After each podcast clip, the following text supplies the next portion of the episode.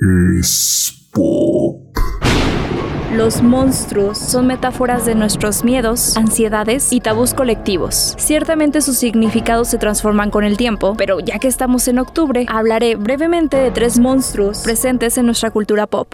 El entonces presidente de los Estados Unidos, Harry Truman, encargó a un comité especial tomar la decisión por la que Truman siempre será recordado. El 6 de agosto de 1945, la primera bomba atómica fue lanzada sobre Hiroshima y tres días después, una segunda sobre Nagasaki. Este evento traumático vivido por los nipones no tiene precedentes ni ha vuelto por suerte a repetirse, y eso significa que Japón conoce de primera mano un horror bélico que ningún otro país ha vivido. Casi una década después de las bombas, en la pantalla grande sería retratada una fuerza devastadora, antinatural y atómica, la película Godzilla. El rey de los monstruos nunca ha tenido un significado sutil. Vamos, nace por razones nucleares, tiene aliento atómico, tiene un rayo de fusión nuclear. Y de hecho Ishiro Honda, su primer director, ya lo concebía como una metáfora del ataque nuclear. Godzilla es una respuesta al dolor experimentado por los japoneses, que no se reduce a las 214.000 personas que murieron al instante, sino a las secuelas radiactivas que literalmente han deformado su ADN. En palabras del novelista y sociólogo venezolano Gustavo Valle, Godzilla fue un monstruo terapéutico. Desde la ficción ayudó al pueblo japonés a asumir el trauma de las bombas, fue una metáfora brutal de la devastación y una forma distinta de convivir con el paisaje desolado de las ciudades en ruinas. Un monstruo que ha cobrado popularidad en las últimas décadas, casi podríamos decir que se ha levantado de la tumba. Tiene su origen en la magia vudú y el folclore haitiano. El zombie representó en sus primeras películas el miedo que sentía el occidente blanco y mayormente católico por otras culturas no blancas y religiones no cristianas. Xenofobia, pues. En los largometrajes se mostraba lo blanco como lo civilizado y lo correcto, mientras que lo negro era retratado como lo salvaje y erróneo. Por cierto, concepción de la que aún no nos deshacemos. En 1968, George Romero con su filme La Noche de los Muertos Vivientes reformuló la metáfora. Hombres y mujeres que han perdido su humanidad, su empatía y devoran sin importar nada.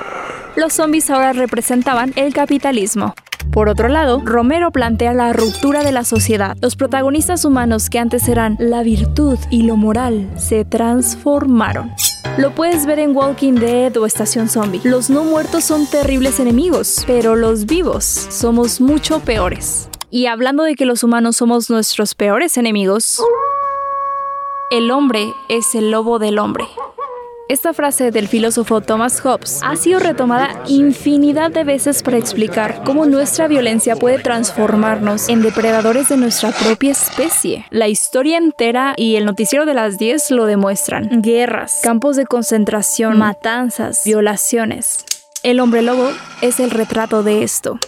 El licántropo es un hombre infectado, corrompido, una criatura guiada solo por el instinto más primitivo. Deja atrás lo humano, la ética y la empatía. Por ello desconoce a los que ama y es capaz de asesinarlos. Su metamorfosis ocurre por un factor externo, pero la ira, la rabia y la violencia que despiertan siempre han estado dentro de él.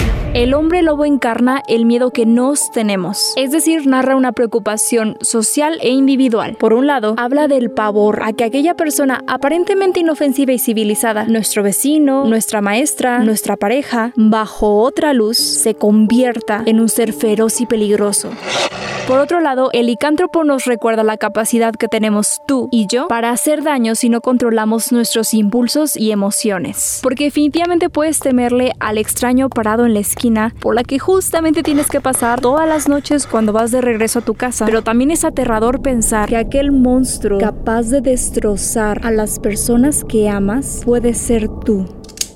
Estos son algunos ejemplos de cómo desde hace siglos la humanidad cuenta historias para proyectar y asimilar sus temores. Hoy varios de estos monstruos son parte de nuestra cultura popular y hasta se han transformado en antihéroes o ya directamente héroes, pero no está mal recordar sus orígenes que nos pueden ayudar a comprender quiénes somos como especie y si en realidad hemos evolucionado tanto como pensamos. Analizó para Radio Universidad Andrea Olvera.